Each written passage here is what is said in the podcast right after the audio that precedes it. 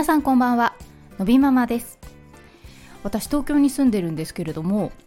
結構あのー、最近というか何週ここ数数週間前ぐらいちょっと秋を感じるなーっていうふうに思っていたんですけれどここ数日またちょっと暑いんですよ。なんかこうムシムシする感じでちょっと夏に逆戻りみたいな雰囲気で。でも今週で9月終わりじゃないですか。秋服をねちょっとなんか揃えたりなんかしてるんですけどちっとも日の目を浴びないなとか思ってる間にもう10月ですよね。早いし暑いし一体いつになったらね秋来るのかななんて 思っている今日この頃です。ということで本日のテーマはそろそろ本格始動。のび太の枯渇を振り返る。ということであのー、そろそろ枯渇というあの保育園に入るためのエントリーが多分大体どの自治体も11月とかなんじゃないですかね。というのもまあ私がそののび太くんの枯渇をしていたのは2019年ですからもう4年も前の話なのでねあまり参考になるかわからないんですけれどもちょうどその頃を振り返ってみると大体9月10月とかからあのー見学ですよね見学に行っていたなぁなんて思ってそんなことを思い出しましてでねこのやはり障害児が保育園や幼稚園に入るっていうのはなかなかハードルが高くてまあいろいろとね嫌な思いをしたりとかいうことがあったなと思ってですねでまあ今例えば、まあ、育休中の方でそろそろね枯渇のエントリーをって考えている方とかも多いと思うんですけど、まあ、少し参考になればと思いましてあの私の保活をちょっと振り返ってみようかなと思います。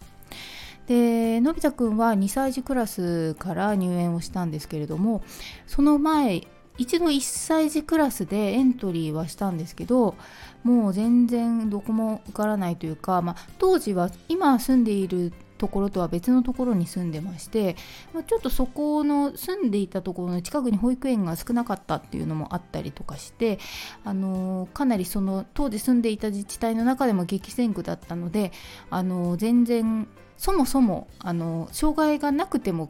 結構待機児童が多いみたいな地区だったっていうこともありましてもう、全く入れなかったっていうところだったんですね。でまあ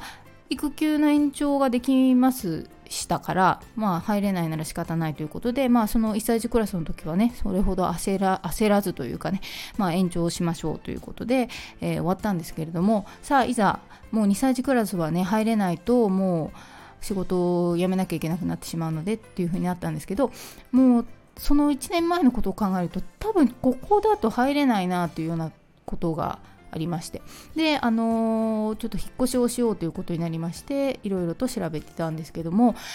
東京もその23区内も全然違うんですよね。例えばその保育園に入るための点数があのポイント制になってると思うんですけどそれのポイントでその障害児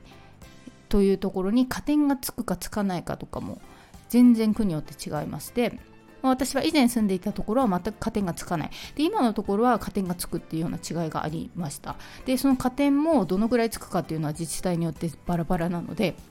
あこんなに違うんだなというのがありました。であのさらにその加点がついても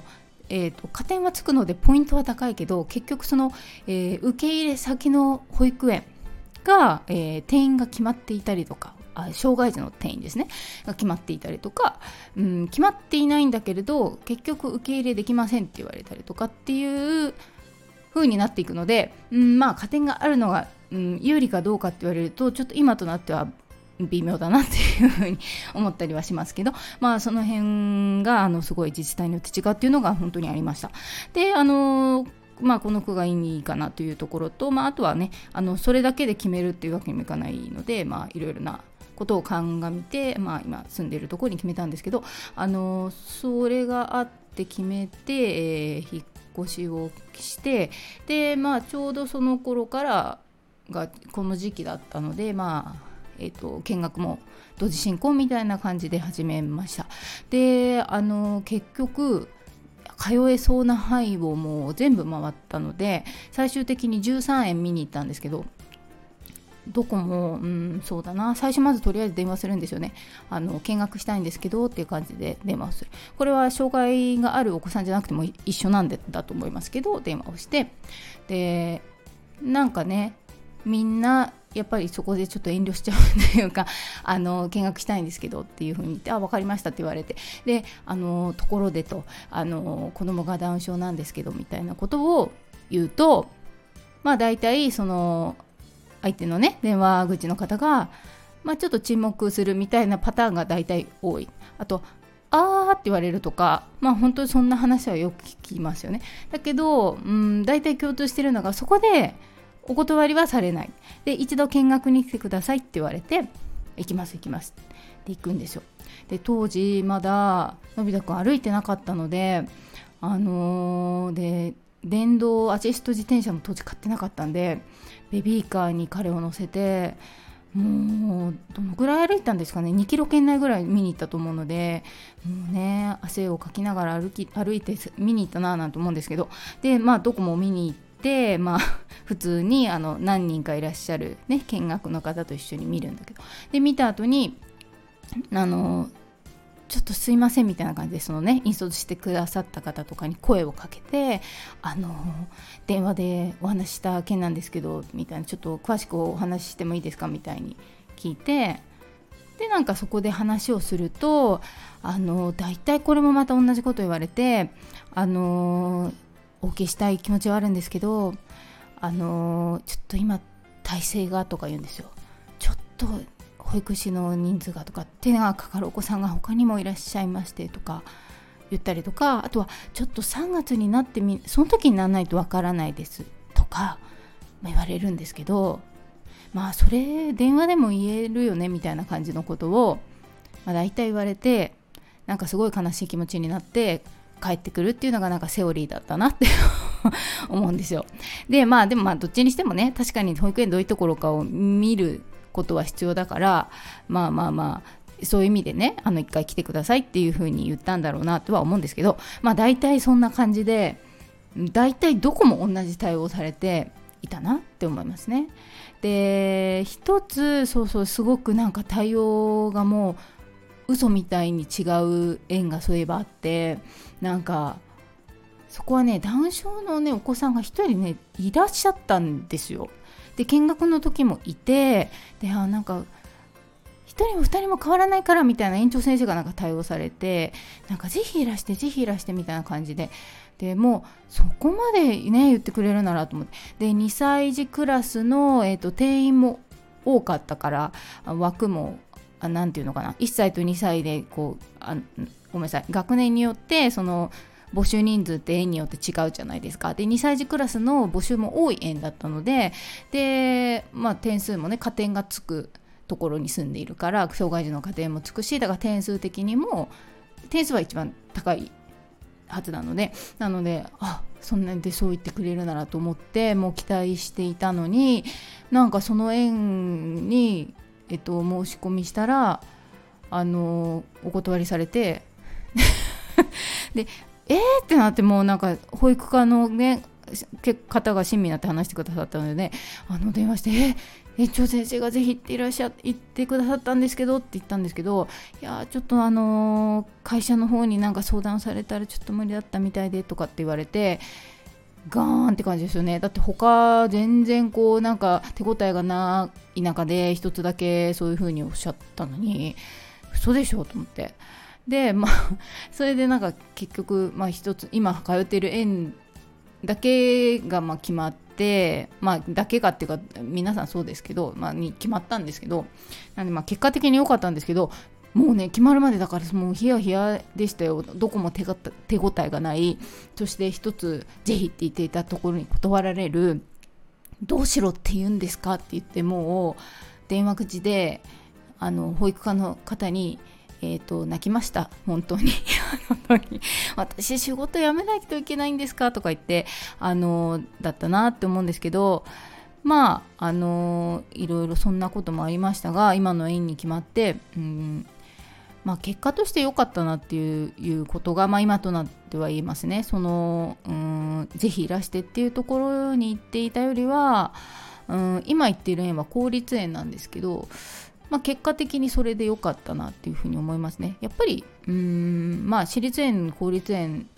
まあ園によって違うと思いますけどうんまあ公立園のがやっぱり、うん、いろいろな面でいいんじゃないかなってこう通い始めてから思ったりしますね。まあ、地域とかによって、まあ、あと当然園によって違うと思うので一概に言えないと思いますけど、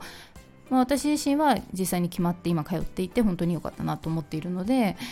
うんまあ、結果的に良かったのかなっていうふうに思っているって感じですかね。なのでまあそうですねあの最後までなんで何があるかわからないのでまあ本当にね結構結構へこむ13回へこんだからだから。で感じですけどまあまあ結果的に今となれば笑い話だけどいうようなこともあるのでもうねなかなかあのー、鍛えられますよ本当に。あの時は本当になんかねそそれでなんかなんていうのかな何か言ってどこにも受け入れてもらえなかったらどうしようとかも思うじゃないですか当時はね。なのでなんか今だったらなんか言えるのになみたいなことも言えなかったりとかしてだけどねまあそうやって